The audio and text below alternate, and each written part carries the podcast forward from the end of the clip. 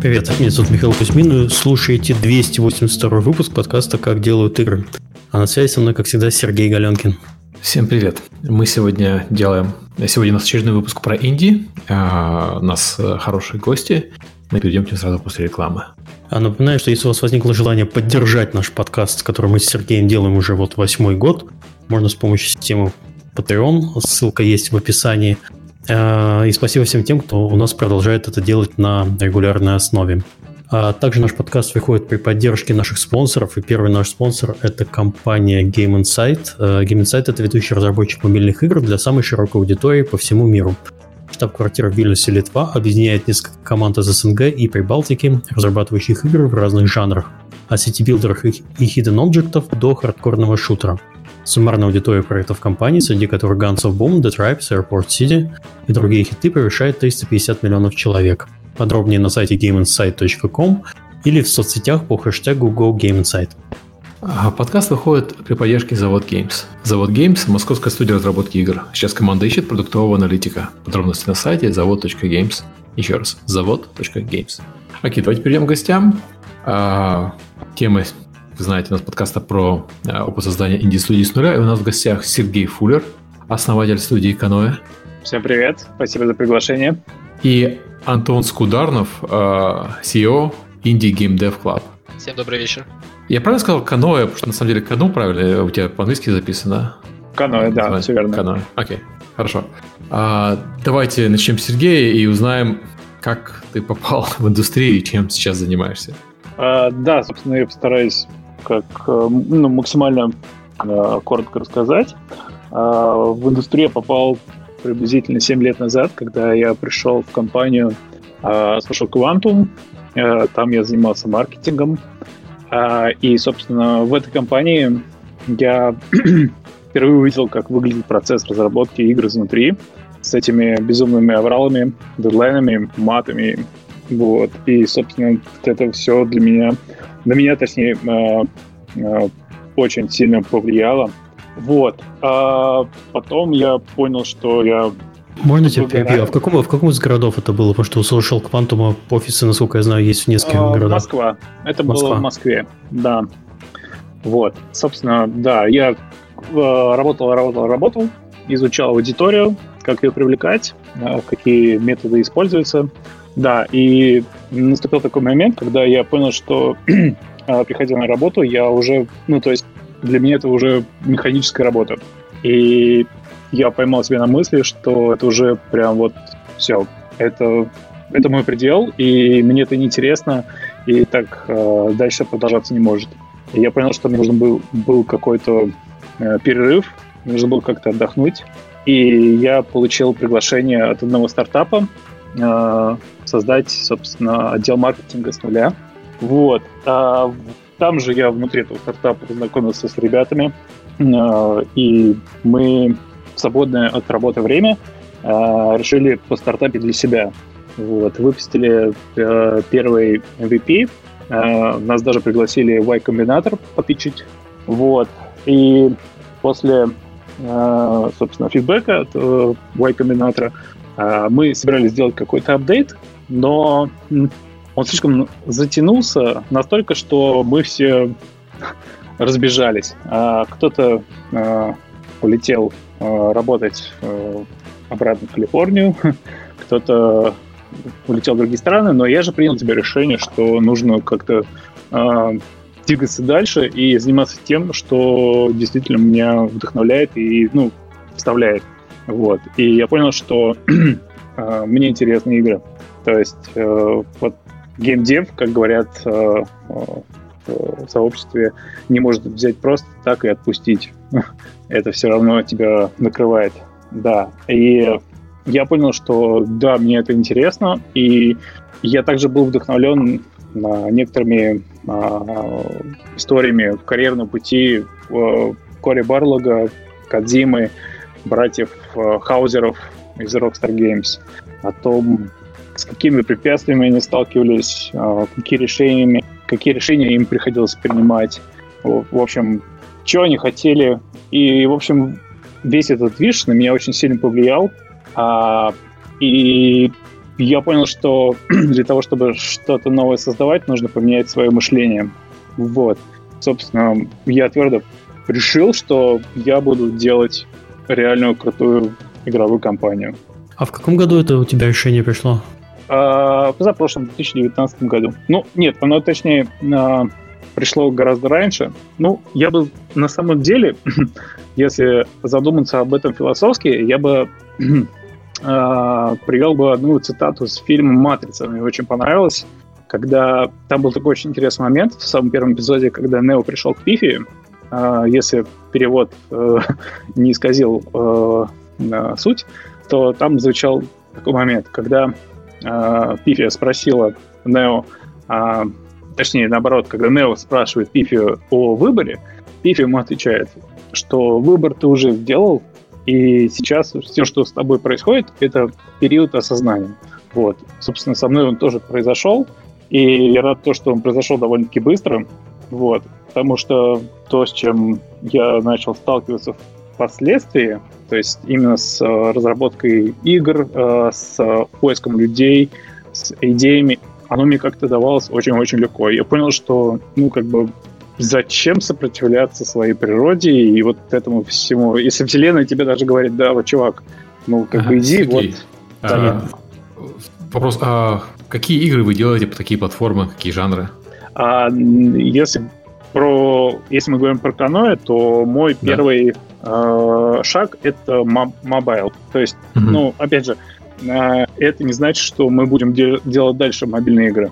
А если забегать немножко вперед по э, теме нашего подкаста, то я бы хотел сказать, что эту игру, которую мы сейчас делаем, это мой шаг для, скажем так, э, как правильно выразиться, проверки своих гипотез, э, насколько правильно я делаю э, те или иные шаги, то есть насколько я правильно... Много ли я накопил знаний для того, чтобы выпустить игру. То есть вот это все-таки такой тестовый, тестовый запуск. Окей, okay. вот. а как игра уже вышла, не вышла, как она называется? А, она в процессе, у нее есть э, рабочее название, пока mm-hmm. не буду говорить, вот, но а, если говорить немножко приоткрыть занавесу, то я хочу в, в таком, скажем, первом шаге в э, высмеять, высмеивать э, некую нашу обыденность, то есть такая сатирическая, сатирический платформер э, в пиксель-арте, то есть как полагает, э, полагается всем э, инди-девелоперам для старта. Окей. Okay. Вот. А, спасибо. Давайте перейдем к Антону. Антон, э, расскажи про себя тоже, как ты попал в индустрию, чем занимаешься. Так, ну, прозвучал с самого начала вообще вопрос к Сергею, а как ты попал в индустрию? Я вот тоже задумался над этим вопросом. Mm. И вообще сложно сказать, когда я в индустрию попал, наверное. А, это явно не 7 лет назад произошло, но для себя я отмеряю начало, когда я начал заниматься вообще геймдевом, это на первом курсе университета. На самом деле важно отметить, что я до сих пор в университете учусь. К счастью, это уже выпускной курс. Mm. А, на первом году университета как бы я немножечко заинтересовался девом, пошел в местный клуб разработки игр, где ребята что-то делали на Unreal. Затем, а какой это город? Чтобы это, Ино, это Иннополис, город Иннополис, угу. недалеко от Казани. Угу. А, соответственно, как бы вообще в нашем университете была, была и существует практика э, различных студенческих клубов, вот клуб разработки игр был один из них. Соответственно, я туда пошел, кто-то тыкал, какие-то прототипы пытался делать, но как-то это все не развивалось. Затем, а, ближе уже к концу там, первого года обучения, я нашел товарища, с которым мы решили делать свою игру. И, ну, как бы начали мы свою игру делать под PC, ничего у нас не вышло, мы даже заявки на DevGam отправляли. Ну, как-то э, не пошло. Мы попытались второй раз, и снова не получилось. А, так уж вышло, что руководитель э, клуба, который был тогда в университете, он, ну, выпускался из университета, и кому-то нужно было продолжать вот это дело. Тогда мы, собственно, с товарищем, которые мы были увлечены разработкой игр, решили, «А давай как бы сделаем свой этот клуб и продолжим его развивать. Нам же это интересно и нам это нравится. Ну, мы основали этот клуб и начали проводить в нем какую-то деятельность. А, ну и если вкратце, как бы немножко пробегая период в два года, вот это получается, когда мы были на втором третьем курсе университета, мы развили этот клуб до сообщества, которое в том числе там организовывало мероприятия, которое делало игры, но не коммерческие, а как-то вот делали, проводили занятия. А, но как-то это куда-то никуда не двигалось, как бы вроде бы люди были заинтересованы, но мы никак не, не выпускали какой-то коммерческий проект. Ну, то есть не было коммерции за этим, не было за этим компании какой-то, которая делает э, игры для бизнеса. Но как бы буквально в этом году, не в этом, в прошлом году, получается, в августе, мы в первый раз решили, а давайте попробуем организовать э, хороший такой курс по какой-нибудь ну, коммерчески ориентированный. И взяли жанр гиперказуальных игр. Mm-hmm. Таким образом, мы взяли студентов первого курса и магистров, которые только пришли в университет, у которых глаза горят делать игры, и научили их как бы, ну, по нашему усмотрению научили, как бы, как можно сделать хорошую мобильную игру. У кого-то это получилось, у кого-то это не очень получилось. А, многие эти проекты съездили в DevGam, получили какой-то фидбэк, но ребята прошли такую школу выживания геймдева. И вот все вот эти действия пришли, привели к тому, что у нас сформировалась база людей, которая заинтересована в том, чтобы дальше развиваться в этом направлении. А в России не так много мест, где, собственно, можно научиться геймдеву. А мы, по сути, эту образовательную программу для себя создали. И э, вот в ноябре этого года мы вышло так, что как бы, так как я учусь на четвертом курсе, у нас есть небольшое требование, это отработка в течение года в нашем городе, как бы как отработка гранта. И э, появилась возможность основать свою компанию, если подтвердите перед экспертным советом университета о том, что вот э, у меня есть идея для стартапа, если она как бы будет одобрена экспертным советом, я могу своей собственной компании в течение этого года отработать.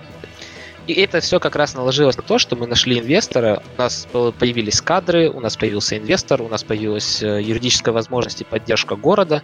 Э, наш клуб уже был достаточно развит и известен на поле университета и на поле города в целом. А, Все это привело к тому, что мы открыли свою компанию и решили заниматься тем, что как бы вроде получалось у нас лучше всего, это разрабатывать гиперказуальные проекты, потому что... Такая, такая история, прям, знаешь, в России такой не часто услышишь. Ну, почему?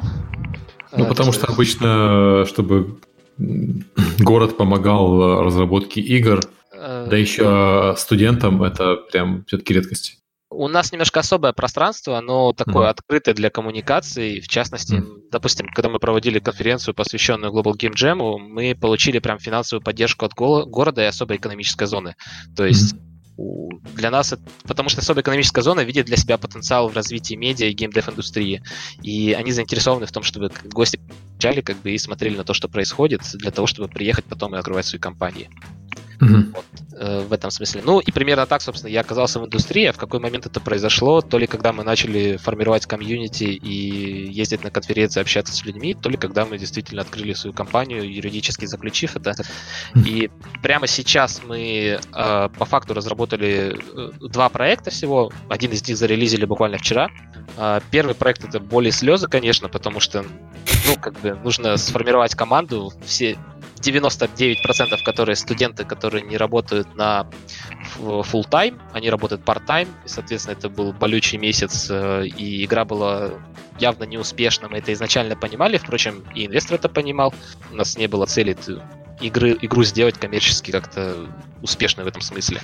Как следствие, мы как бы прошли этот цикл разработки, э, мы фокусировались на там издательстве, то есть мы хотели взять, выпустить игру, разработать ее и впоследствии как бы самостоятельно попытаться ее издать, чтобы пройти вот этот полный цикл того, как mm-hmm. оно происходит. А Со где вы издавали? Ты говоришь, Casual, это мобилки? Да, это, да, это мобилки Casual, конечно. Mm-hmm. То есть э, мы на, гуг, на гугле, мы просто не Ну и просто есть еще Casual, вот, который в мессенджерах, поэтому... А, мы на самом деле смотрим в этом направлении. У нас есть команда, mm-hmm. которая сейчас экспериментирует с веб-движком на Phaser для того, чтобы mm-hmm. ВКонтакте сделать игру. У нас э, вообще все очень интересно в том смысле, что есть люди, которые работают на постоянной основе, они получают какую-то зарплату, а есть люди, которых мы просто поддерживаем, они формируются в команды и выпускают новые проекты. То есть mm-hmm. вот это становление сообщества нам очень помогает тем, что у нас много людей с разными навыками, пусть и не с профильным образованием, не профильным опытом. Как бы частя... Немножко инкубатор получается. Своего рода, да. Ну, как бы без какой-либо официозной части, просто mm-hmm. это люди, которые сами по себе горят сделать ну, что-то в геймдеве лучше. Mm-hmm. Окей. Uh, на следующий пункт, для чего создается студия, и, по-моему, и Сергей, и Антон на него уже ответили. Uh, Сергей студия для того, чтобы проверить, uh, работает ли его подход к разработке игр. У Антона, я так понимаю, для того, чтобы занять студентов и разрабатывать игры, правильно я понимаю? Uh, Но... Я бы ну, ну да, Сергей, скажи первый, да, потом. Ну окей, не, Антон, давай ты начал. Welcome. А, спасибо. Я бы сказал так, что когда мы формировали клуб, э, mm-hmm. такой миссия и девиз нашего клуба это развитие геймдев-сообщества. То есть э, клуб это ну, собрание людей, которых объединены общим интересом. Компания это уже коммерческая деятельность, которая поддерживает эту миссию. То есть для нас, в принципе, самая главная задача, естественно, мы все хотим кушать и зарабатывать деньги, и бизнес он нужен для того, чтобы эти деньги заработать, но глобально наша задача это развивать геймдев в России, ну и в мире то есть такая, зачем создавать нашу студию, чтобы э, развивать геймдев во всех его направлениях. Ну, тут, когда мне говорят, что вот все разработчики игр делают, э, работают ради денег, это такая ситуация. Обычно люди зарабатывают деньги, чтобы делать игры, а не наоборот. А, потому что если хочешь зарабатывать деньги, людям с IT-образованием, разбирающимся в IT, гораздо проще пойти написать для банков э, или для стартапов что-нибудь, и там гораздо больше денег и гораздо больше всего остального. То есть ради денег это не мотивация. Как да, ден- деньги ради того, чтобы можно было продолжать разрабатывать. Ну, плюс-минус так ну, есть. Да, да. То есть понятно, что кушать хочется, и понятно, что хочется развиваться, и хочется делать э, и больше, и масштабнее, и, и, и все такое. То есть никто за это не осуждает. А, нет, Сергей, нет, у ну, меня... Можно немножко, да. Э, да. Сергей, можно секундочку? Там в чате постоянно спрашивают, у тебя студия называется Каной, и нагуглить э, сайт компании или какую-нибудь информацию по э, тому, что вы делаете, это практически невозможно. У тебя есть какой-нибудь э, центр информации про вашу а, студию? Да, он есть, но он пока очень э, для узкого круга людей. Окей, а мы в этот круг, понятно, не входим. Наш подкаст не входит в узкий круг. Хорошо. Нет, вас я добавлю. Хорошо. А, кстати, по поводу для чего создается студия, вот э, Сергей меня немножко опередил с темой, э, если хочется заработать, то можно идти, допустим, э, заниматься, ну, работать на финтех, на банковский сектор. Да, я с одной стороны согласен, с другой стороны нет. Почему? Потому что если, вот, например, в моем случае а, я ни разу не разработчик, я, у меня нет профильного образования, а, у меня вообще оно юридическое. А, О, но юристу тяжело заработать в наше время, конечно, ты прав. Да. Да. Собственно, да, я начал вот этот... Э, У нас был один ведущий подкаст юрист, помнишь, Сергей? Да, помню, было такое. Да, собственно, мое знакомство с геймдевом, как я говорил, что оно а, произошло а, не... Ну, то есть оно... Моя специальность меня не привела туда, куда, где я сейчас нахожусь. Вот, соответственно, а, я считаю важным определить то, к чему лежит у тебя вот интерес, а, если можно выразиться, душа. Если, допустим, человек талантлив, и его просят, э, допустим, заниматься какими-то а, ну, на аутсорсе, окей, если а, его просят там выполнить какую-то задачу для банковского сектора, какую-то написать э, программу, там что-то еще, неважно, он будет к этому относиться как просто для, ну, как это правильно выразиться, для того, чтобы просто срубить копеечку. А для того, чтобы человек действительно себя раскрыл, он должен э, к этому делу реально гореть.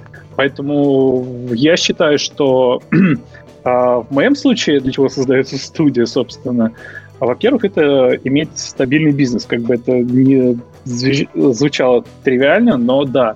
Потому что как бы в любом бизнесе имеют, э, имеются всякие взлеты и падения, и как любой бизнесмен, он их должен предвидеть и предвосхищать, и э, подстраивать свой бизнес под эти изменения.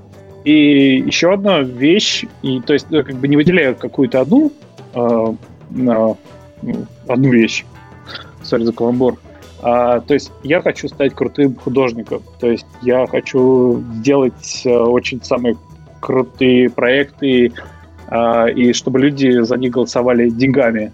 И я также хочу, чтобы э, меня окружали э, люди э, с такими же с такими же увлечениями, с такими же взглядами, чтобы мы могли воплощать всякие идеи в жизнь, и, собственно, люди также за них голосовали деньгами. Вот.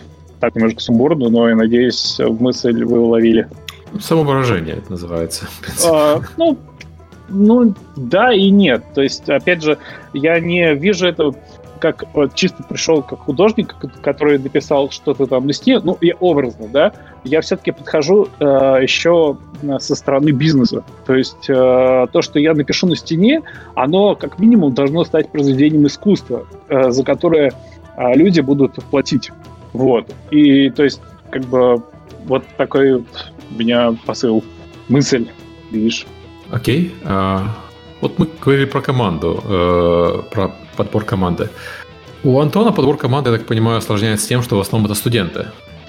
А почему усложняется? Я в этом даже некоторые плюсы вижу. На самом ну, деле... я понимаю, что там есть плюсы, вот, но... Да. да, окей. Ну, да, действительно, то есть э, для нас э, основная проблема, когда мы с самого начала начинали, еще на этапе клуба, это было, собственно, отсутствие людей с профильным образованием, ну, профильными навыками в этом направлении. Мы вынуждены были учиться всему самостоятельно, то есть э, самостоятельно разбирать, э, как бы, а, что мы делаем так, что не так. В общем, набивать шишки для... Ну, как можно кого-то учить, если сами еще ничего не умеем, правильно? Соответственно, но так как мы были первые в этом, как бы впереди всех, то получалось, что мы как бы на опережении шли и могли научить тому, чему мы в предыдущих шагах ошиблись. А, как следствие, подбор персонала до сих пор, ну, он не является на самом деле проблемой, нас очень много, и мы знаем, как правильно людей научить. Мы вот через это очень, очень много труда в это вложили, чтобы по-быстрому ввести людей в процесс. Мы все еще учимся, мы все еще далеко не успешная фирма, мы все еще в статусе стартапа, но когда люди к нам приходят, они действительно ну, чувствуют рост, по крайней мере, по их собственным отзывам. А подбор персонала с точки зрения снаружи нам пока не требовалось. Мы не на том уровне для того, чтобы пытаться найти там, профессионала, который там выше нас по уровню в чем-то. Но пока достаточно того, что имеем. Окей, okay, ну как вы находите людей? То есть это, условно говоря, приходит студент, говорит, ой, мне интересно геймдев, можно к вам в а, клубы, вам, вам инкубатор, слэш-компанию? Ну, вот самый простой вариант, да, то есть у нас есть встречи клубов, они еженедельные. А, в прошлом году это была это был организованный курс, на который люди заранее записывались. То есть мы все общение в Иннополисе происходит через Telegram. Соответственно, как мы просто пиаримся через Telegram. Вот у нас есть курс, приходите, поучаствуйте, вы научитесь делать то-то, то-то, то-то. Ну, это некий такой легкий маркетинг. То есть у нас есть 600 студентов, да, условно, в университете. И мы хотим захайрить как можно больше, и, соответственно, нам нужно какие-то плюшки показать в этом смысле. А, другой момент, что мы коммуницируем с Казанью, в принципе, тем, что организовываем мероприятия, сами на них ездим на конференцию, которая в Казани проходит, э, Geek Event, Game Dev Казань. И то есть там мы с людьми общаемся, таким образом постраиваем комьюнити и, собственно, находим эти кадры. Со студентами все еще проще, так как мы находимся на короткой ноге. Любое мероприятие и любое событие, которое происходит в университете, мы о нем знаем, и мы можем там себя пропиарить, и как следствие студент может заинтересоваться в разработке игр. Конечно, мы не берем каждого, ну то есть э, как в сообщество мы берем каждого, мы каждому находим место, каждый находит чем заниматься, и мы даем направление. Те, кто выживают, они сами потом понимают, как развиваться, как с нами коммуницировать. А другой этап, например, то, чем мы занимаемся прямо сейчас, это летние стажировки. В университете Иннополис практикуется практика обязательных летних стажировок, начиная от административных, заканчивая индустриальными научными. И мы, как компания, которая базируется в городе, можем предоставить э, возможность стажироваться у нас. Мы буквально вчера получили списки и получили 53 человека, которые подались к нам. Конечно, 13 из них это уже наши сотрудники, но остальных 40 человек необходимо как-то отобрать, подобрать им место. Мы, в принципе, никому не отказываем, если человек достаточно замотивирован. И, собственно, это неоплачиваемая некая кто, кто-то может сказать, что это раб сила, но на самом деле это опыт для них и возможность для них войти в индустрию. Да, а стажировка, да, стажировка всегда да. так обычно и выглядит. Да. Мне вот интересно, вот смотри, у вас стажировка, я не знаю, сколько длится стажировка обязательно? А, для первого второго курса это обычно 160 часов, то есть это один месяц full time получается mm-hmm. примерно. Для третьего курса это 360 часов, хоть два месяца работы. Но тут дело такое, что мы к этому не сильно привязаны. Во-первых, мы, если человек хочет и дальше работать, то кто же ему запретит? Мы там можем попытаться решить этот вопрос финансово с точки зрения зарплаты или еще как-то. А может быть, человек видит потенциал у своего проекта, а мы с этого получаем опыт издательства, чего-то нового. Ну, например, мы сейчас не издаем э, PC-игры, да, это не, не mm-hmm. делаем, что опыта в этом не имеем. Так почему бы не взять э, команду студентов, э, поставить у нее нашего геймдизайнера, который тоже студент, между прочим, но опыта побольше имеет, и он, возглавив их, наберется нового опыта, и, может быть, где-то в будущем мы начнем выпускать PC-проект. Мне просто кажется, что организационно такая очень интересная задача. У тебя есть относительно много относительно квалифицированных, но низкоквалифицированных, но все равно квалифицированных кадров, которые могут на тебя работать два месяца в году. Да, примерно Сергей уже бизнес-схема. Нет, нет, не бизнес-схема, это я, я просто, с одной стороны, это ад по организации, то есть ты завязан на небольшие проекты, ты не можешь начать что-то большое, потому что у тебя такая большое количество э, людей много, но они не очень квалифицированы, и они не, не работают недолго. С другой а... стороны, они замотивированы, потому что это студенты, и они, собственно, добровольно-то вышли, пришли к тебе работать. Я вообще хотел бы добавить про стажировки. На самом деле это большая проблема устроиться куда-нибудь на стажировку для студента, потому что, ну, к нам часто обращались, когда еще там э, в России работал, да и здесь тоже в Нидерландах люди тоже интересуются. И на самом деле часто мы отказываем, потому что ты получаешь, вроде как считается, что пришел человек стажироваться, он говорит, я даже денег не хочу брать. А проблема в том, что он занимает очень много времени у специалиста, к которому ты его прикрепляешь. Ты же не можешь просто так сказать человеку, вот, сиди здесь что-нибудь, пожуй что-нибудь в углу кабинета. Если что-нибудь оттуда выползет, то хорошо, но нет. Я не придется... знаю, по поводу стажировки, как сейчас, но вот когда я стажировался в Украине, это было давно, конечно, угу. я работал full time по профессии, по специальности на тот момент, но там, где я работал, мне не могли засчитать стажировку, потому что почему-то по каким-то параметрам мое место работы не подходило. И в итоге у меня была фальшивая стажировка на работе у отца, потому что он работал ага. в большом предприятии, и оно подходило. А вот там, где я работал на самом деле, просто университет не засчитывал стажировку. Можно? Ужасно. Да. А, сори, ты, я перебил. Кого? Меня нет, меня не перебил. Да, а, ты закончил, да? Окей. Да, я закончил мысль. А, окей. А, студент, вылезай назад. Не, на самом деле хотел прийти к Сергею, потому что у него ситуация немножко другая. Да, как да, у тебя с поиском сотрудников? Ну, на самом деле, все прекрасно. А, потому что я для себя... Ну, то есть, как бы, дам понять. А, это не первая игра, потому что первая игра, она, в принципе, не была выпущена, потому что там я набил очень много шишек, совершил кучу, кучу ошибок, и, собственно, самое главное, что я оттуда извлек, это опыт, который сейчас я пытаюсь э, применить, который мне э, помогает э, в моем э, движении дальше. То есть э, для найма сотрудников я прежде, прежде всего определяю цель, которую хочу достичь. Собственно, из этой цели я создаю ну, если уж прям вот э, глобально, то, то есть я создаю ТЗ, в котором я пытаюсь подробно описать то, что я хочу получить. А потом у меня есть такой момент, когда я должен это ТЗ спустя какое-то время перечитать.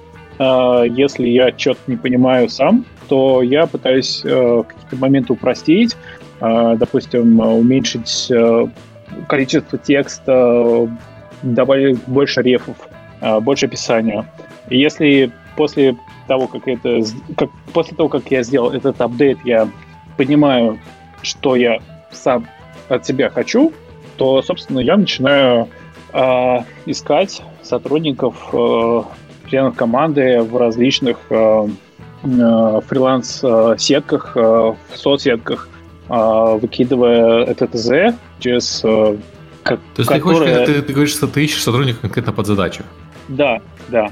Ну, э, поскольку у меня сейчас игра, которая, э, над которой мы трудимся, она довольно-таки непростая, и наоборот, она простая, не требует э, какой-то прям не требует сверхсложных задач.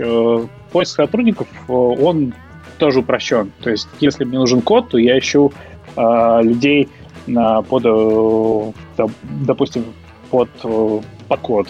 Вот. Если мне нужен арт определенный, если это а, именно игровой арт, то это один человек. Если мне нужен а, человек под а, маркетинговый арт, то это другой человек. Вот. А, соответственно, и я всегда готовлюсь к вопросам. И большую часть времени я готов а, отвечать на вопросы э, уточняющие, но я не готов отвечать на вопросы людей, которые не дочитывают мой ТЗ. То есть при э, то есть, когда мне люди пишут, они начинают мне задавать вопросы э, такого характера, то есть, как бы, как сказать, э, я вижу, что они мое техническое задание вообще не читают. И не ищут работу. Нет, а мне, мне кажется, они занимаются рандомной рассылкой, а вдруг, а вдруг я попаду. Вот. Э, иногда очень редко бывает, что среди них находятся толковые ребята, с которыми мы продолжаем общение, но это очень рискованно, потому что это грозит э, высокой потерей времени. То есть можно, вроде как бы нормальный человек, вроде как бы понимает, что от него хотят, но он не почитал. Окей, как бы, я говорю, прочитай, пожалуйста, э, ТЗшку, которую я скинул.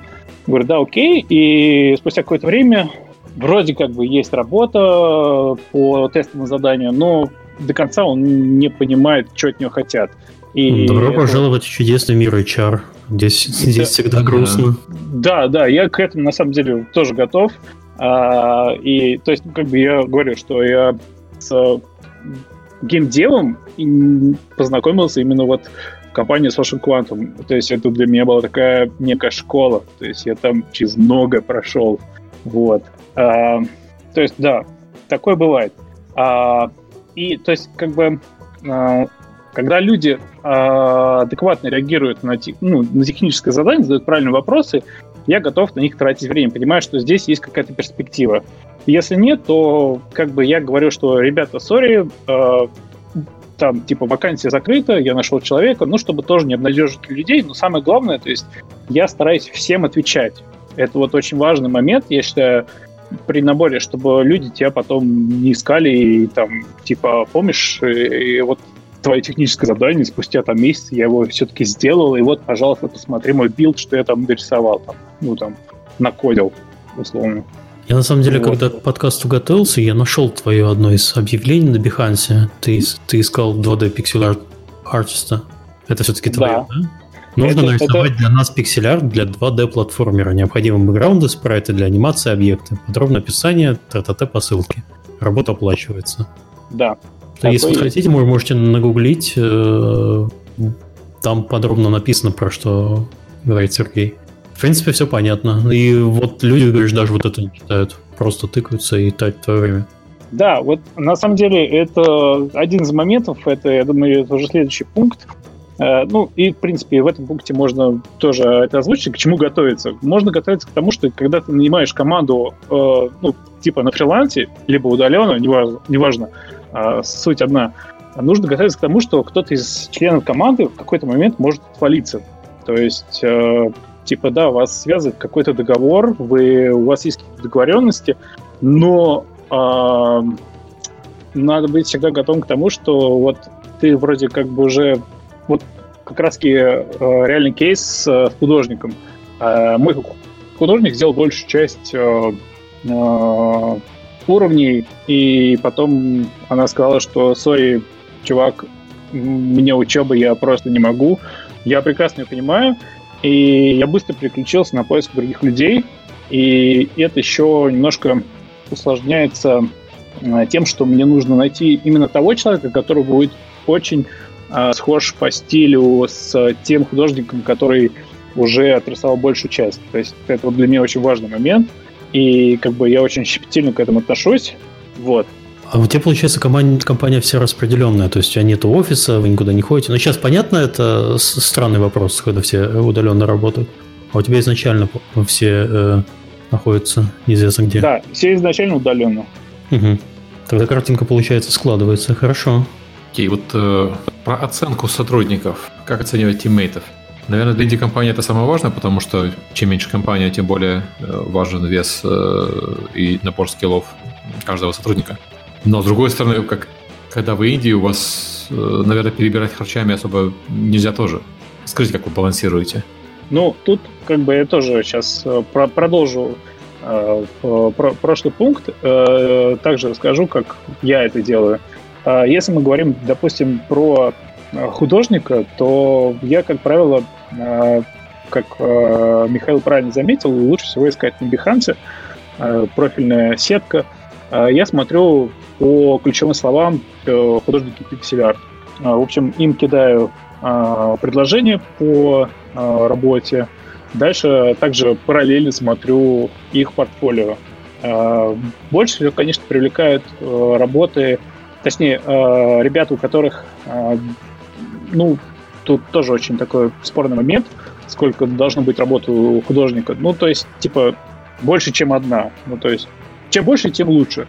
Если такие находятся, я смотрю на самую, на мой взгляд, э, невзрачную и который, невзрачной работы, которая мне не особо нравится. И я понимаю, что вот примерно так... А, Базовый уровень, условно говоря, да? Да, это типа будет вот моя вот игра, то есть мой арт. Вот. Если меня все устраивает, то я как бы дальше начинаю разговор, если человек не отвечает, если у него есть свободное время. А, что если я ищу а, разработчика, то тут тоже немножко похожий подход, но он связан с тем, что насколько человек скилловый в той области, в которой ищет. То есть мы, ну, мой движок — это Unity. Соответственно, я ищу юнитиста, который будет э, писать э, основную логику, код и так далее. Если ко мне стучится, например, человек, э, который очень хорошо знает этот двигатель, но при этом не делал каких-то профильных проектов, ну, там, допустим, он делал какие-то проекты по AR или там что-то еще, и я ему делаю какие-то, задаю наводящие вопросы, и плюс я смотрю, насколько быстро и качественно он делает тесты. Тесты, оно до- достаточно простое, вот. И когда я собираю все вот эти вот э, три э, фактора воедино, и я принимаю решение, можно с этим человеком дальше работать или нет. То есть как мы с ним подружимся, сработаемся, понимает он меня, э, то есть приблизительно я понимаю его скилл, и вот таким образом я определяю, нужен мне этот человек или нет. Вот.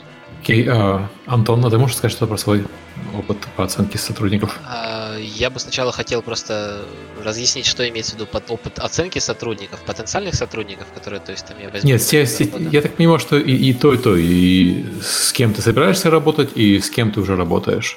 Uh, ну, во-первых, мы просто используем базовые подходы в IT для оценки. Это, ну, Scrum, правил методологии какие-то. То есть, э, когда мы по результатам спринта, ну, из-за того, что мы делаем гиперказуалки, к счастью, спринт достаточно краткосрочные спринты, и мы довольно быстро получаем фидбэк. Ну, то есть какую-то оценку можно провести по эффективности вложения в команду, по принятию решений, ну и, наверное, больше всего по инициативности, как бы мы судим. Здесь э, можно использовать подходы такие, как э, чисто метрические, да, типа количество сторипоинтов выполненных или там из других подходов. Ну, мы, так как мы учимся все-таки в IT-вузе, у нас там в программе предусмотрено изучение различных подходов, как Lean Software Development, там гибкая методология разработки другого других типов. И то есть вполне, если это не мешает работе, то мы применяем, такие метрики для того, чтобы ну, просто оценить математически. Как следствие, то есть нужно использовать правильные инструменты для этого. Например, там, мы используем U-Track просто, чтобы э, удобно считать storypoint и видеть эффективность в конце. Э, если оценивать, допустим, потенциального сотрудника, то, ну, как я и сказал, мы, наша целевая аудитория в данном случае наши же студенты, пока их достаточно. В этом случае мы оцениваем просто, ну, хотя бы по желанию учиться и по его тому, как он вкладывается в проект. Естественно, если мы не уверены в человеке, э, мы не знаем, ну, насколько его мотивация сильная, насколько он готов будет продолжать, и вообще, может быть, он еще не понимает, какие суровые реалии геймдева могут встретиться, то вряд ли мы дадим ему какие-то задачи, которые критические для нас. У нас есть постоянный костяк людей, в котором там, я на 100% уверен, мы через, прошли там через определенные там грабли, и я уверен в них, э, что им можно дать ответственные задачи, они справятся. Но нельзя сказать так про всех. То есть, как бы вот основной, наверное, критерий для нас вот этот. Потому что если человек э, в какой-то момент плюнет и скажет, да, ну мне и не надо, и бросит весь э, проект, скорее всего, мы вообще как компания просто загнемся, потому что, как я и говорил, уже все еще в статусе стартапа. Поэтому вот это доверие, это, наверное, основное, что является метрикой сейчас при отборе людей. И чаще всего оно складывается по опыту просто общения с человеком. Если вот сейчас приходят там стажеры на, на стажировку к нам придут, то, естественно, у них не будет критических задач, критических проектов. Мы, по сути, проверим их таким образом, через эту вот э, боевую вылазку первую сделаем для них, это первые вот эти проекты, и посмотрим, как они с этим справляются. Практика показывает, что, с, допустим, с курса, который мы организовывали, там из 30 человек выжило 15, условно, остальные как-то постепенно посливались. И это нормально, это, наверное, очень хороший дешевый способ проверить. На самом деле достаточно высокая выживаемость. Ну, я примерно оцениваю. 50% ну, 15, да. Но тут э, склад накладывается еще то, что у них очень разные профили. Мы IT-вуз, и как следствие легче всего найти программистов. Но казалось бы, легче всего найти программистов. Mm-hmm. программистов много, но Unity программистов опытных не так много. Вот это большая проблема. Э, ну, то есть опытных я подразумеваю, которые ну, действительно прям дай им задачи и вообще можешь не беспокоиться. Это даже, это может быть не middle уровень, но ну, что-то выше джуна, наверное. А по okay. арту большая проблема, конечно, не без этого. То есть художников не так много, это скорее люди, которые просто любят рисовать. В какой-то момент они начинают, начинаешь их э, лепить из них человека, который умеет делать арт для геймдева. Э, с геймдизайном, но чуть-чуть попроще. Э, вот, и, то есть разные вот эти профили она позволяет, ну, соответственно, эта выживаемость такая высокая, потому что люди разного профиля, и как бы, получается, что чуть-чуть геймдизайнеров, чуть-чуть художников, чуть-чуть программистов, а суммарно получается половина всех людей. А вот ты сказал про геймдизайнеров. Обычно же люди себе очень странно представляют эту профессию, особенно молодые и студенты. А какие у вас критерии к ним? А, вообще, э, важно отметить, что я себя позиционирую как геймдизайнер, ну, и там продюсирую проекты, условно, да, у нас в компании. И как следствие, я первое, что я делаю, это, наверное, э, охлаждаю умы, которые горят придумывать игры. Да, да, вот. Это а, самая распространенная ошибка. Люди, кто такой геймдизайнер? Это сидеть идеи придумывать, я игру придумал. Вот, значит, я геймдизайнер. Да, я сразу говорю о том, что это писать тонны документации, считать математику, писать кучу документов ЭТЗ, разрешать проблемы, искать референсы, и что это работа для людей, которые любят что-то искать и решать проблемы. Вот если вы не такой человек, вам будет сложно быть геймдизайнером. Нельзя просто придумать игру, и идея ничего не стоит. Это я повторяю неоднократно, каждый раз, когда мы там встречаемся и про это заводится разговор. Это вот э, то, что я пытаюсь донести до людей изначально. И чаще всего привожу свои собственные косяки и ошибки, которые у меня были, то есть в каких-то моих таких домашних проектах. А, обычно это помогает, по крайней мере, ну, чаще всего, пока я, не, пока я встречал всего пару людей, которые до сих пор верят в то, что у них есть идеи на миллион. Я хотел сказать, что ну, полная фраза звучит не, не идея ничего не стоит, а идея ничего не стоит без реализации. А, да, да, все верно, именно так. Это я просто не договорил. А, окей, а, мне вот следующий вопрос, у нас как наладить эффективную работу внутри. У вас у обоих очень интересная ситуация. У а, Сергея работа удаленно, у Антона а, масса с кадров низкой квалификации, но с мотивированных. Сергей, можно рассказать, как ты работаешь? И для многих, наверное, это первая работа. Да, да. Давай начнем с Сергея и потом перейдем к Антону. А, можно еще раз вопрос? То есть, как, наладить, по... как наладить эффективную работу внутри? А, Ну, на самом деле, как для меня, а, мой самый базовый принцип это всегда оставаться на связи. То есть, когда э, мы все общаемся, неважно, э, человек ушел там в запой или у него там нет какой-то какой-то связи, он должен об этом сообщить. Так я смогу сменеджерить свое время и переключить э, какое-то внимание на другие задачи. Потому что сейчас я пока отвечаю за все. Вот, соответственно, э, да, и плюс я стараюсь отвечать э, э, максимально на все входящие э, запросы, вопросы, и я его оцениваю примерно где-то в 90% от входящих. Вот. А, соответственно, если я понимаю, что в какой-то момент я не справляюсь с потоком входящей информации, то я начинаю ее просто приоритизировать, э, отвечают тем, а, с кем можно сейчас решить какую-то глобальную вещь, которая вот именно сейчас горит, там, по коду или по арту, или по саунд-дизайну нужно выбрать э, какие-то треки, а, там что-то еще. Вот. А остальных я ставлю на холд и пишу ребятам, типа, дайте мне один-два максимум дня, там, или там три дня. Ну, то есть я стараюсь тоже ставить какие-то э, вменяемые сроки, чтобы люди тоже понимали, что у них э, с ними что есть не пропал, обрат... да. да, что я не пропал, и у нас с ними есть какая-то обратная связь. Вот. Ну, а в целом, если говорить в принципе про процессы, то э, мы договорились о том, что мы работаем всегда по стадиям, неважно где. То есть арт, код или саунд. То есть мы сначала делаем какие-то концептики, потом мы э, выбираем нужные, а, и дальше уже идет пошаговая детализация. Но, на мой взгляд, самая а, ключевая задача для меня это научить команду эффективно взаимодействовать друг с другом, чтобы они, а, допустим, художник с программистом могли без меня, ну, конечно, в одном чатике, но без меня решать какие-то простые вещи, типа параметров какого-то, какой-то картинки, там, а, размера пикселей и так далее. Вот. А, а какая, какую, сколько человек в команде сейчас работает? А, сейчас я скажу. У меня сейчас находится два художника, один саунд-дизайнер, а, два человека, которые занимаются кодом, я человек-оркестр, ну и, собственно, есть э, человек, который занимается аналитикой, именно аналитикой как, ну, продуктовой. Окей. Okay. А, просто было интересно понимать. Антон, а у тебя как работает? У тебя-то еще больше людей? Ну, нет, начнем с того, что как бы вот это еще больше людей, оно э, разделено по различным командам, и некоторые из этих команд, они саморегулируемые. Мы лишь помогаем направить их. Ну, то есть, если там есть у нас команда, которая занимается социальным проектом для социальных сетей, то там все и так хорошо довольно ну, натренированный уже геймдизайнер, и он знает, как проект вести. Мне нужно только как бы контролировать как бы сверху, смотреть, общаться с ними для того, чтобы ну, наладить процессы внутри. Проблемы периодически возникают, и так как мы имеем больше опыта именно налаживания вот этих рабочих процессов, то здесь мы вмешиваемся.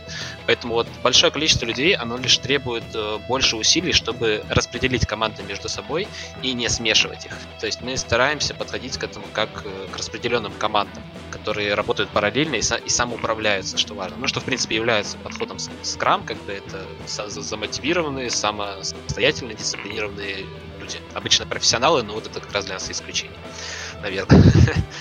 А, как мы решаем проблемы? Мы я стараюсь, э, и не только я, то есть у нас есть э, девушка, она менеджер, э, мы стараемся вдвоем с ней как бы максимально э, наладить процесс э, именно менеджмента людей, чтобы они не перегружались, собирать постоянный фидбэк э, и э, расставлять правильно по таймлайнам задачам. Вот э, это опять же к причинам, почему мы выбрали гиперказуальные проекты. Короткий цикл разработки позволяет быстро найти свои косяки и э, исправить их. То есть э, первые там неделю-две на первом проекте был at the house просто, и как бы все, что мы делали, так каждый общались и пытались понять, что мы сделали не так. А, например, мы дали задачу программисту, э, у него она стоит, допустим, на второй спринт, а на первом спринте мы забыли дать задачу геймдизайнеру, чтобы он ее описал. Или же мы ставим в одну неделю описание задачи для геймдизайнера и программиста в одну и ту же неделю. А, как следствие, из-за неправильной расстановки приоритетов программист приступает к задаче, а ТЗ нету. Эм, как мы это поправили? Мы просто взяли и начали ТЗ выдавать заранее геймдизайнеру на производство. Соответственно, программист работал на потом. Мы научились четко разделять для себя стадии препродакшена, продакшена и постпродакшена. Мы э, как бы понимаем, что до тех пор, пока мы вот эту неделю просто не... Для нас препродакшн это стадия хаоса, и это норма. Мы просто экспериментируем с механиками, прототипируем, что-то пробуем, но не разрабатываем никакие системы и не производим чистовой артник. То есть это лишь способ э, найти идеи и выбросить их потом. Скорее всего, ну, большую часть из них выбросить. Mm-hmm. и вот важно этого очень пайплайн, пайплайна придерживаться с самого начала, иначе потом начинается разочарование художника, почему он рисовал, а мы работу не использует. Э, ну, потому что нужно объяснить, что это нормально на начальном этапе. Когда мы перейдем там в продакшн стадию, там это постоянное производство и с небольшими улучшениями. То есть, как мы менеджем такое большое количество людей, используем нужные тулзы, используем правильные методологии, подходы и самое главное, фидбэк. Всегда его нужно собирать и всегда должен быть менеджер. Okay, откуда вы все, я, я извиняюсь, я не совсем понимаю, откуда вы э, вообще все эти методологии, что они работают, принесли в, свой, в свою э, компанию? Ну, мы... Просто я, я знаю, что, ну, то есть я вспоминаю свои студенческие годы, это было давно, да, Серега? Ну, Миш, а, тогда, когда мы учились на Абакусах, э, тогда просто не было таких методологий, мы их просто не учили. Понимаешь, да, сейчас я... в университете. Нет, я просто хотел сказать, что э, университет это прежде всего теория, это очень много теории. А, Хорошее все это взяли? Хорошее замечание. А, я чуть-чуть, может, длинно отвечу. Ну, во-первых, если вкратце, я моложе, да, у меня уже так, другое время обучения, но уже это в университетах преподается. Mm-hmm. Но на самом деле я прошел через Новосибирский университет в течение одного года. Там был всего один курс, который плюс-минус хотя бы был к этому близко посвящен. Это был всего один год, конечно, обучением. Дальше, может, что-то было, но, насколько мне известно, не было. Mm-hmm. В университет Анаполис он специфичен тем, что он практикоориентированный. Здесь э, что не семестр, то несколько проектов и проекты работы в команде. Плюс, если человек э, работает в выбирает себе направление по software engineering, ну, то есть производство программного обеспечения, то он как раз проходит, э, наверное, спиток курсов, которые этому посвящены. Там, начиная с э, просто software э, разработка, заканчивая lean software development, ну, вот эти все методологии, которые в IT-индустрии крайне распространены. А, другой момент, что у нас, как я говорил, вот есть обязательные стажировки и практики, и очень сильное соединение между индустрией и вузом. А, студенты начинают работать, ну, мои вообще с первого курса, большинство студентов со второго, а на третьем курсе так вообще почти чуть ли не все уже работают. То есть они находят себе рабоч, рабочее место согласно своему стеку технологий, там бэкэнд, фронтенд, геймдев, еще что-то, менеджмент, и работают. Соответственно, они очень быстро обучаются тому, как правильно в компании это работает. Ну, все эти компании работают по этому принципу. Поэтому здесь вот, э, несмотря на то, что как бы нам преподают теорию, мы ее закрепляем на практических проектах, от нас прям требуют соблюдать вот эти правила, они нам кажутся глупыми, но когда мы начинаем э, работать самостоятельно, мы понимаем, для чего они нужны были все эти правила, то есть ну, нас спихнули эти знания, а потом мы осознали зачем. Э, ну и... Okay. Ну, то есть э, картина мира для меня сейчас немножко пошатнулась, потому что для меня всегда высшее образование в России, оно было немножко странным там нас учили, было очень много. Первые несколько курсов это просто сплошная теория, исключая лабораторные. И сейчас там... мы, мы часть потерянного поколения между, между двумя системами образования, межу да, советской когда... и новой, да. Когда Советский Союз развалился, мы вот как раз, когда я поступил, я в 96 году поступил в университет, а, и вот тогда как раз все вот это было очень странно. Я прямо очень счастлив и доволен, что наконец-то у нас э, делают процесс таким, что человек не просто на теории сидит несколько лет, а уже сразу же чем-то подкрепляется. Прям очень круто. Я хочу, главное, отметить, что не прям все супер идеально, то есть как бы, проблема, Не, ну понятно. Что как бы тут э, про, просто хорошо, что есть возможности попробовать на практике. Если человек, если студент он не инициативен, то ему и это не поможет. Ну, это вот, то есть как бы зависит от самого человека. А, вопрос про специфику процессов. Вот мы поговорили про э, работу внутри и про оценку тиммейтов. Есть какие-то еще у вас замечания по э, процессам разработки, которые, наверное, это больше к Сергею, которые отличаются от, от больших компаний? Да, ну, повторюсь, э, да, есть специфика. Это самое главное, в моем случае, быть всегда готовым к тому, что любой из участников команды может отвалиться в любой момент времени. Неважно, mm-hmm. это там вы подписали договор, у вас какие-то там дружеские договоренности, неважно. То есть надо всегда это держать в голове. Это как бы жизнь, и тем более в нынешней ситуации я вот недавно столкнулся вот с реальным примером, когда у меня отвалился а, основной а, разработчик, и мне пришлось просто в аваральном режиме искать ему замену. И, по сути, там работаю очень много, потому что новой команде придется ну или новому человеку придется по-новому пересмотреть его код, смотреть, что он уже написал и так далее. В общем, да, для меня это вот, вот это вот. То есть, Программисты обожают инди. переписывать чужой код, это известная практика. Да. А, окей, а, по юридическим вопросам и по бухгалтерским, а, и я думаю, что к инвестициям можно заодно перейти, потому что очень сильно чатик про это беспокоится. Вот, а, Сергей, ты юрист, можешь сказать какие-то советы Э, юридически для э, основания да. инди-компании и э, как юрист я могу сказать такую вещь. Во-первых, вам нужно иметь дружить с другими юристами по многих областях. Это очень пригодится. Так как я работал не по специальности, мое образование было опционально. Соответственно, когда я столкнулся с, скажем так, с надуманной проблемой авторских прав, я нашел человека, буквально за пару часов на Фейсбуке, и даже, по-моему, ваши программы, ваши под, выпуск, выпуски ваших подкастов мне, по-моему, кстати, и помогли. Я нашел нужного человека, я задал ему конкретный вопрос, это было связано как раз с э, вопросом авторских прав. Я ему описал ситуацию правильно, и он мне дал исчерпывающий ответ. Не Андрей вот. Кривошеев, случайно? Э, честно сказать, сейчас не могу вспомнить, э, потом могу... Просто у нас был пару раз в подкасте, он как раз по юридическим всем вопросам у нас... Возможно, и... возможно, у него, по-моему, даже отдельно как... есть в этом направлении бизнес, он сейчас этим и занимается. Да, возможно, он, да. у него, да. Возможно, он, да. И я, возможно, с ним связался, э, задал ему вопрос по поводу как раз авторских прав, потому что там был один момент, нужно было урегулировать И я получил исчерпывающий ответ совершенно бесплатно, как ни странно. Он ничего за это не потребовал, и я его очень сильно поблагодарил. Сказал большое спасибо. Вот. И, собственно, вот это мой лайфхак. Берите вооружение. Главное, вот, в коммуникации. Спрашивайте юристов, короче. Лайфхак, лайфхак, обратитесь к юристу. Не придумывайте да. сами, даже если вы да, юрист. Да, да. В Телеграме есть чатик геймдев, правовые вопросы. Вот там люди отвечают бесплатно абсолютно на все ваши вопросы, которые связаны с организацией игровых компаний. Ну, в а том числе это... Сергей, а есть какая специфика по бухгалтерии? А, скорее всего, нет. Она сейчас находится в прям совсем таком упрощенном виде, насколько это вообще возможно. Но я это все делаю для того, чтобы в дальнейшем, когда я буду уже большим и таким э, серьезным, я хочу...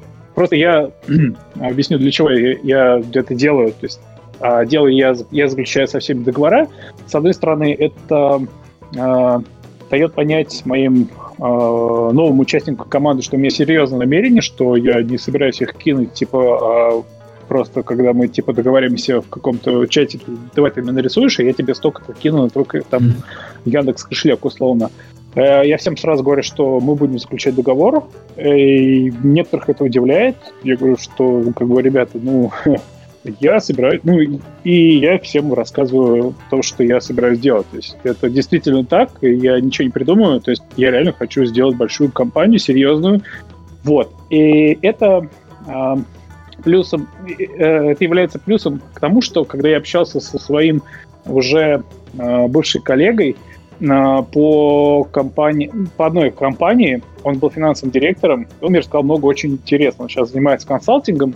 Он рассказал, когда у тебя э, в начале твоего пути э, очень все хорошо, в принципе, оформлено с документами, то когда ты приходишь э, к большим людям с большими деньгами, и они спрашивают, а что у тебя было по, собственно,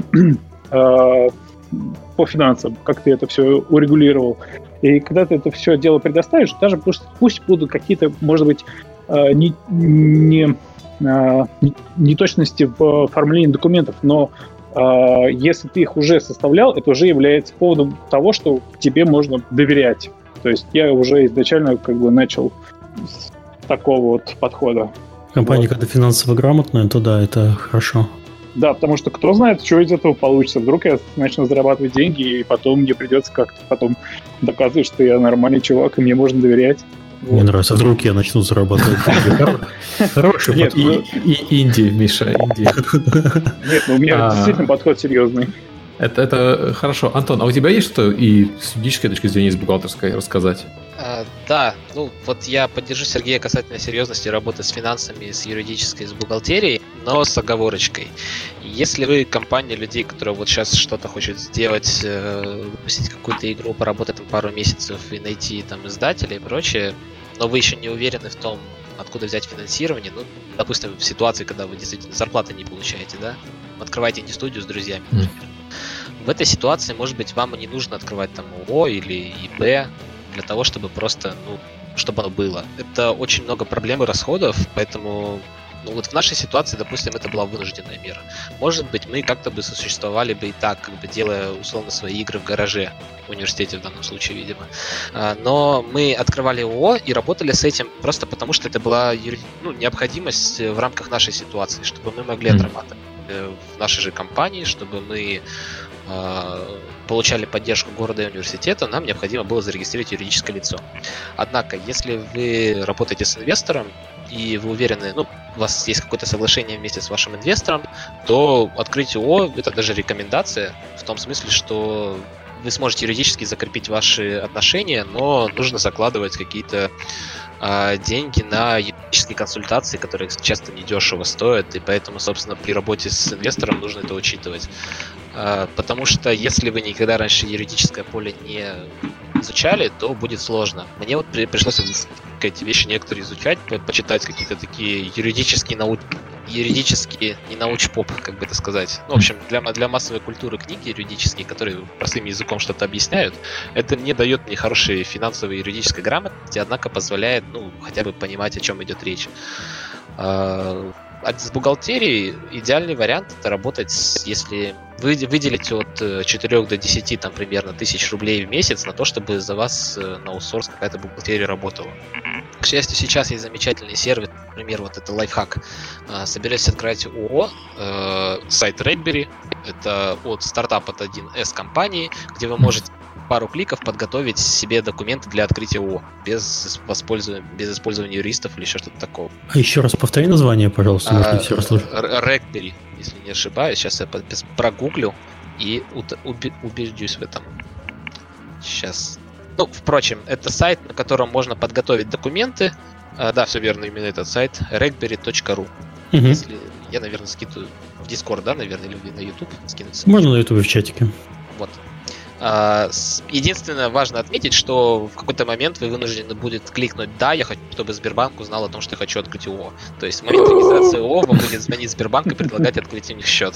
Ну, э, я от них отмахиваюсь уже там ну, через три месяца нам нужно, через полгода. И, в общем, они мне раз в полгода звонят, и ладно. Не так страшно. Сбербанк звонит ужас. Да. А, вот, это вот то, что я бы рекомендовал сделать, но, то есть, учитывая, что каждый месяц будут расходы на бухгалтерию 5-10 тысяч, учитывая, что на первое время понадобится пару десятков тысяч рублей, возможно, на какие-то консультации, а, если вы хотите работать прямо в официальном правовом поле, то изучите, как делать э, договор о самозанятых. Это хороший вариант того, чтобы ну, работать с людьми на удаленке, на фрилансе, на неком, и платить 4% налога всего. Выясните, какие налоговые ставки есть для вашего региона, которые позволяют вам сделать ну, расходы дешевле, меньше платить налогов. Э, и как бы работая, получается, с самозанятыми, э, важно отметить, что необходимо заключать договор о передаче интеллектуальной собственности, если вы опасаетесь, что человек потом на вас будет наезжать. Потому что договор о самозанятых не подразумевает э, передачу интеллектуальной собственности по умолчанию, а трудовой договор – да. Вот с этим нужно mm, Интересно. Интересный пункт.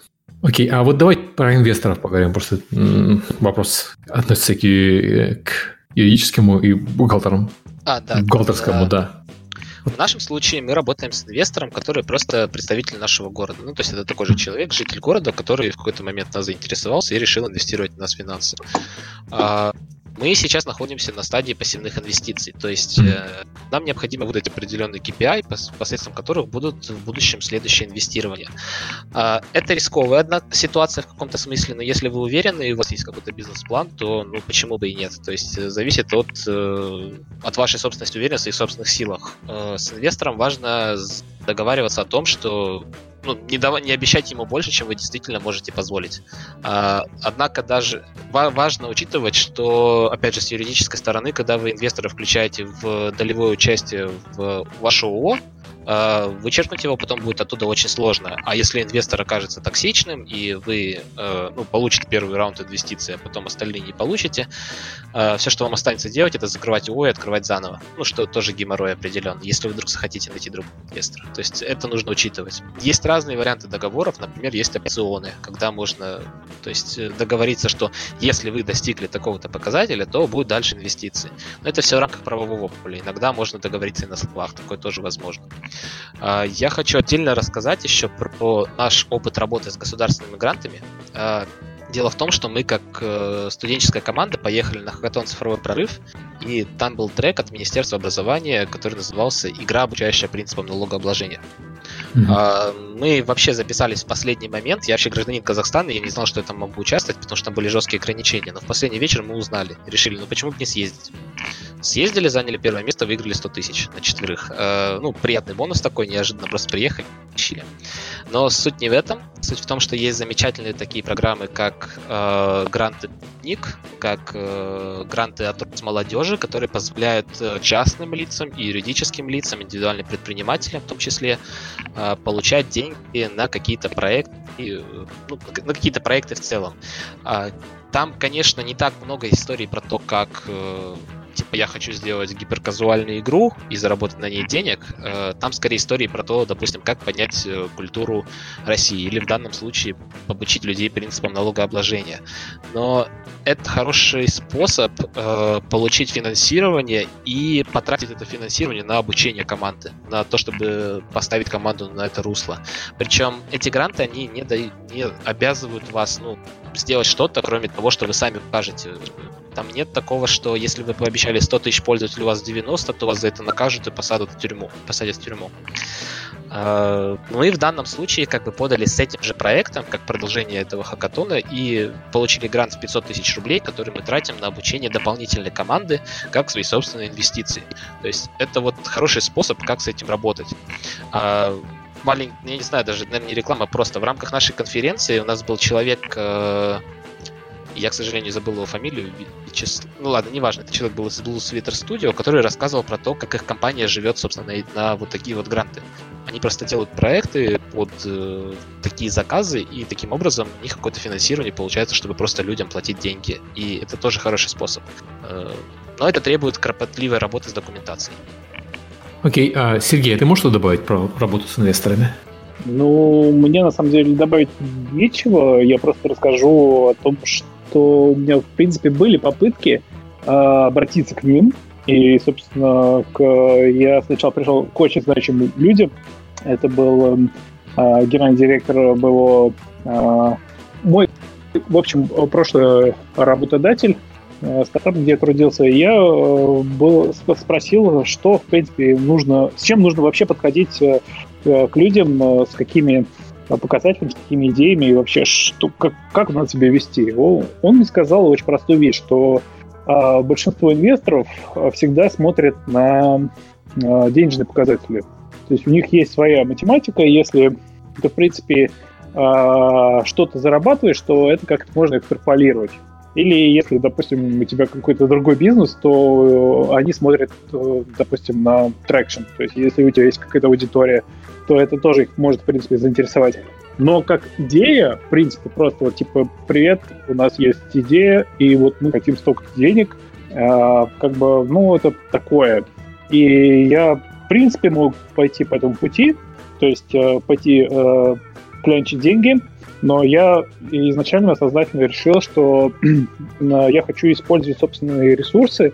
Это будет для меня таким, как это ни странно прозвучит, э, мотиватором себя самого подстегивать, что, собственно, когда деньги закончатся, мне нечего будет жрать, и надо что-то делать дальше. В общем, mm-hmm. я по максимуму вкладываюсь и в подбор ребят, и в качество, и в общем во все во все, во что я... То есть я сам по себе инвестор. То есть я примерил эту шкуру.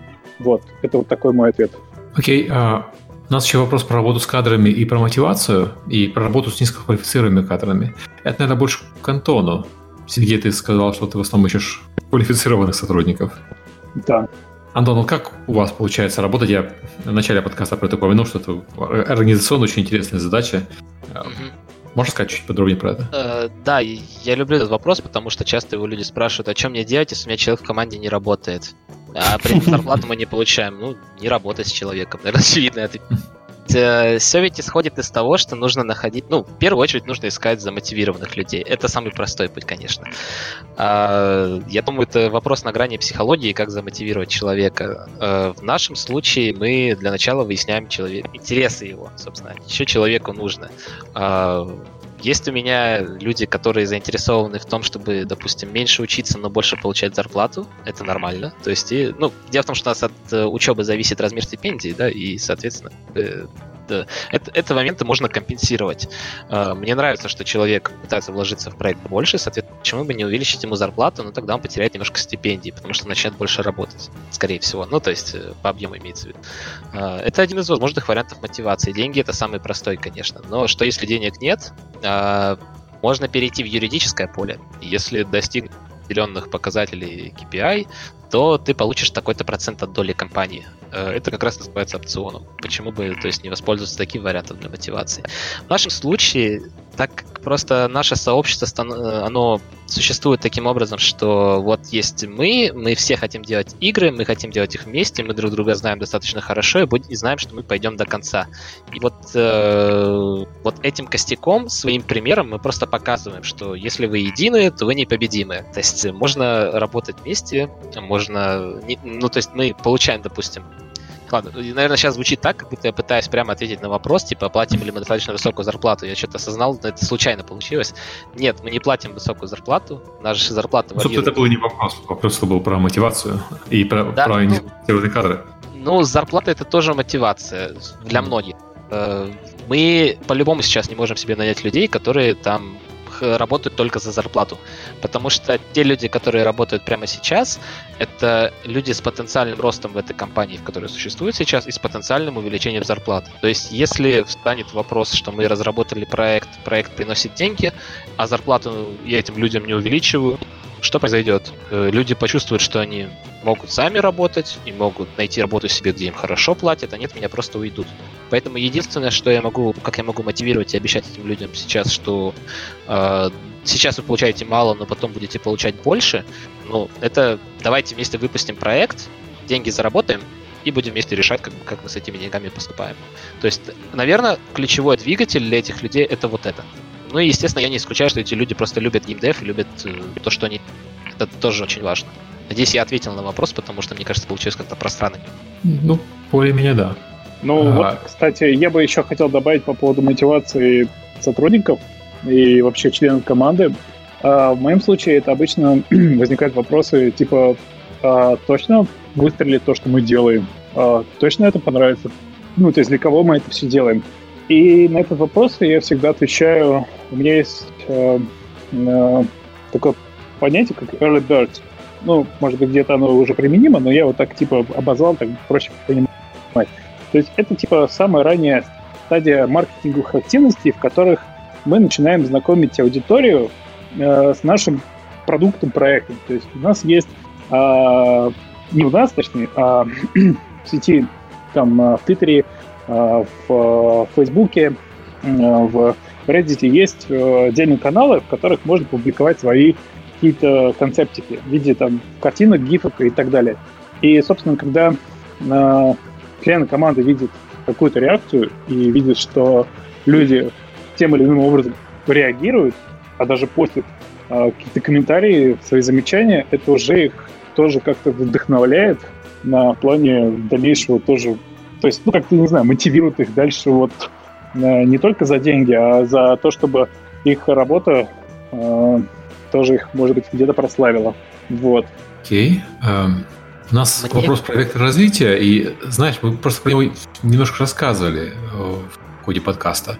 Сергей сразу говорил, что хочет попробовать э, на небольших проектах на тренироваться на мобильных играх, а у, Антона, я так понимаю, что гиперказалки один из, так сказать, побочных эффектов того, что у тебя студенты и стажировка, и, соответственно, вы должны делать небольшие проекты просто потому, что такие у вас кадры.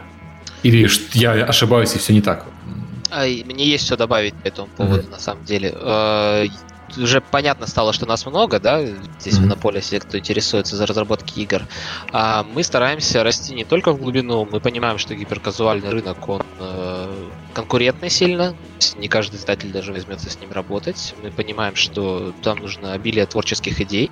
И да, для нас это самая большая ставка, то есть сюда кладем больше всего, потому что пока у нас получается, почему бы не продолжать. А, однако, э, в это же время мы, э, например, в рамках там курсовой третьего курса от компании выдали задачу на разработку VR-проекта. Это проект, который использует Oculus Quest, и мы хотим попробовать для себя направление со свободным передвижением. То есть э, без проводов, э, сделать что-то типа пейнтбола в виртуальной реальности.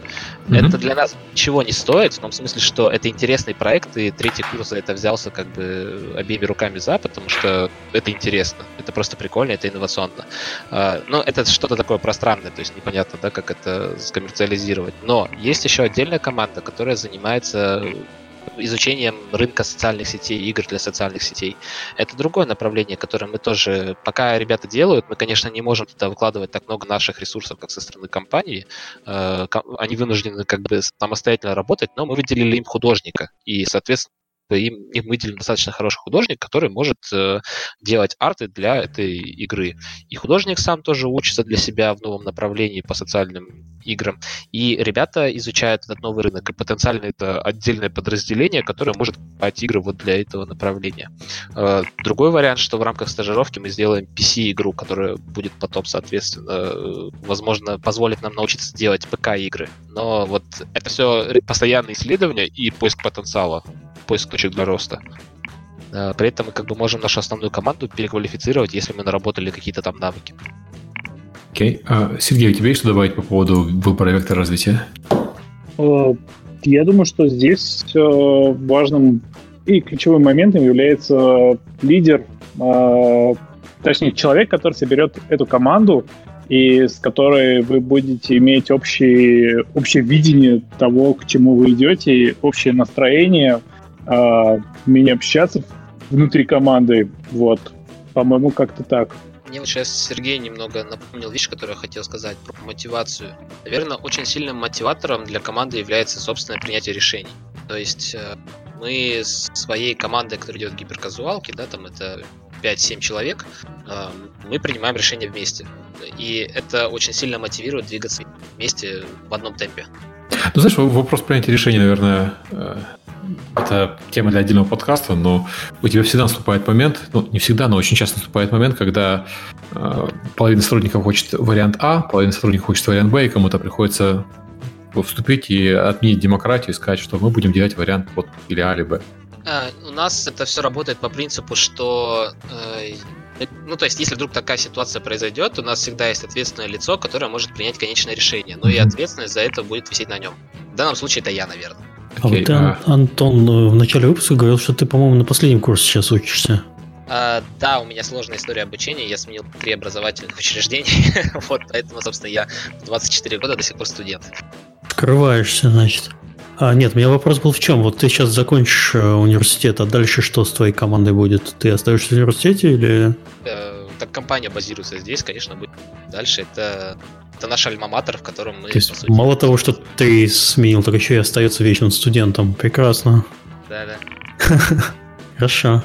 Вот по поводу открытия своей студии для студентов у нас последний вопрос. Развитие сообщества как двигатель э, развития компании. Ты про это немножко уже говорил. И подпункт, э, как студенты могут открыть свою студию. Вот это, вот, я думаю, было бы интересно послушать всем.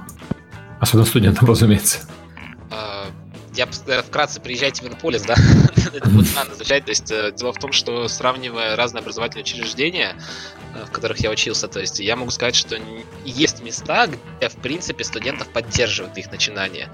И вот э, там, если вы студент первого, второго, третьего, четвертого курса, начните с того, чтобы построить команду, которая тоже интересно развивать BIMDev. Вливайтесь в местные сообщества. Возможно, вам и не нужно делать там свое, свой клуб и свое сообщество в вашем университете, если оно уже существует в вашем городе. Если нет, так создайте его. Это сложная работа, она неоплачиваемая вообще, но если вам это интересно, вы получите заряд положительных эмоций от того, что просто вы делаете ну, людям немножко жизнь вокруг вас лучше. Как пример, это вот э, сибирское сообщество, Сибирян Джем, вот, который они сейчас проходят. Это пример в Москве, оно есть, это, это индикатор там и в Иннополисе, э, во Владивостоке вроде что-то есть. То есть, ну, есть ряд городов, в которых это развито. Есть ряд регионов, в котором это не развито. И, возможно, в вашем регионе это возможность развития этого направления. То есть, э, чтобы открыть компанию, сначала надо платить вокруг себя команду. Это может быть хорошим шагом начала. То есть э, попробовать э, просто влиться в сообщество, организовав какой-нибудь джем, собрав людей на лекцию, проводя какие-то лекции в университете дополнительно. Возможно, это способ найти э, таланты там, где вы их и не, где вы и не знали, что их можно там найти. Вот как это работает, собственно, для нас. Э, я, ярчайший пример просто до того, как э, мы де, сделали всю эту тему с клубом, я не знал, что у меня моя знакомая 7 лет училась в художественной школе, и она рисует. Э, естественно, после того, как я это узнал, она сразу стала художником. И узнали мы это, собственно, когда она только пришла к нам на курсы так вот бывает, так случается. И как студент открыть свою компанию, начните с того, чтобы... Она стала художником, это ты ей сказала, не то, что она с 7 лет училась. Нет, ну я имею в виду, что художником в геймдеве стала. Это... Ага. Она рисовала для себя периодически, но как бы никто об этом не знал. Э, наверное, общая рекомендация, если вот э, вы завтра хотите пойти и начать открывать свою компанию, и у вас есть команда, э, я бы рекомендовал все-таки поделать гиперказуальные проекты из-за короткого цикла разработки, из-за интересных идей с геймдизайном, из-за того, что вы пройдете маркетинг, аналитику и прочие вещи, и ходить стучаться к издателям. Если вы считаете, что у вас классная идея, протестировали ее на своих друзьях, и она им нравится, придите, покажите на этапе прототипа еще это издателю, потому что издатель часто работает с прототипами просто для того, чтобы дать вектор развития правильный проекту. А издатель mm-hmm. полно, как бы кто-нибудь может этим интересуется. А, ездите на конференции, тот же DevGam. Вообще, DevGam, White Nights — это лучший способ познакомиться с индустрией. По поводу университета я хотел сказать, что это, в принципе, правда, потому что мы сами это проходили. Как только еще то время, когда у нас подкаст был то ли год всего лишь, Сергей, то ли два нам было. Мы вот э, движуху организовывали. Э, и я сходил в наш университет, который я закончил, э, и выяснили, что мы можем просто получить под ивент просто так аудиторию, чтобы собраться. И мы пригласили тогда еще Олега Падюка, когда он работал в Unity. И он приехал в Калининград, и мы устроили ивент, пришло 120 человек. Там местные компании выступали э, по разработке э, ну, из геймдева. Э, рассказывали, как они Unity используют. Получилось очень клево и абсолютно бесплатно. Даже Киеве участвовал в, в ивенте, который КПИ организовал, местный политехнический институт. Э, да, хорошие институты обычно помогают и с мероприятиями, и сами проводят, и если ты придешь организовывать, они помогут. Так, как, только, как только говоришь, что ты в этом студентов можешь заинтересовать, потому что э, любой университет, в принципе, к концу жизненного цикла студента Э, заинтересованы, чтобы студент потом пошел и нашел себе работу. А в геймдев э, люди, извините, стремятся самостоятельно. Поэтому... Если, если народу много, можно и в кафе как пойти. Они часто заинтересованы в том числе предоставить бесплатно пространство и оборот. Общество так функционирует. Если пойти в кафе, ты знаешь, чем закончится. Ну, это положительная тоже вещь. То есть, типа, люди знакомятся, люди общаются. Еще тут вспомнилось просто про э, про то, как начать, собственно, компанию. Э, походу, я забыл, вспомнил, скажу. Никто, никто так и не узнает, как начать свою компанию, несмотря на то, что мы про это весь выпуск поговорили. Я, я вспомнил. Э, всегда нужен человек на все руки. То есть должен быть человек, который знает и геймдизайн, и программирование, и маркетинг, и аналитику, и основу арта. Э, потому что когда низкоквалифицированные кадры, ты должен уметь все. И должен быть хотя бы один человек, и он, скорее всего, будет вести проект. То есть, чтобы он понимал во всех аспектах происходящего. Абсолютно, абсолютно, абсолютно верно, иначе процесс не построить. Ну, и можно я здесь немножко вступлю? Я бы, наверное, и с одной стороны согласился, и с другой стороны нет.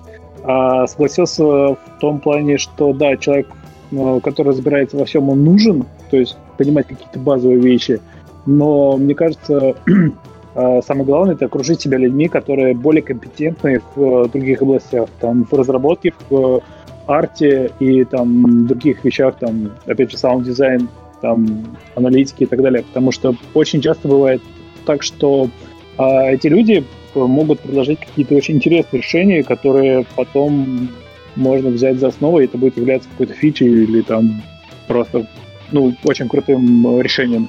Это абсолютно вот. верно, я даже спорить не буду. У меня программист явно лучше меня обходит. И вот вообще как бы даже лезть не буду в принятии решений по программированию. Я лишь могу поискать э, технические решения, которые помогут. Например, или запрототипировать что-то. Помогает росту в небольшой команде. Но я, то есть я согласен, да, с этой оговоркой абсолютно верно. Окей, okay, мы прошли, по-моему, все темы, которые собирались пройти. Угу. Если нечего добавить, давайте закругляться. И спасибо гостям, что пришли. Спасибо. Да, спасибо, спасибо большое за приглашение. А, спасибо, было очень интересно. Два таких достаточно необычных случая. Да, не пересекающихся. Это всегда приятно послушать. У нас многие подкасты инди сводятся к тому, что мы вышли на стиме, у нас не очень получилось перейдем дальше. Было интересно посмотреть на другую сторону инди э, разработки. Э, еще раз спасибо за то, что пришли. Миш, следующий у нас подкаст по новостям будет. Правильно понимаю? Да, и у нас немного экспериментальный будет выпуск, который у нас постоянно просите, но мы мы все отникаемся, отникаемся, потому что надо тогда краситься. У нас следующий подкаст, который э, будет у нас опять в прямом эфире на Ютубе, он будет э, с видео. Так что мы с веб-камерами будем говорить, тем самым нарушая барьер нашей разобщенности в связи с, с самоизоляцией, я уже сижу 6 недель дома. А Сергей, наверное, столько же примерно. Да, плюс-минус столько же, да? Пять с половиной.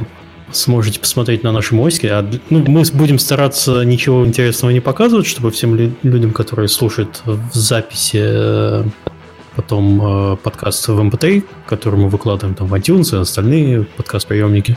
Э, приходите, посмотрите на нас. Может быть, что увидите интересного. Все, спасибо еще раз гостям, спасибо всем, кто слушал, и до встречи через неделю. Всем пока.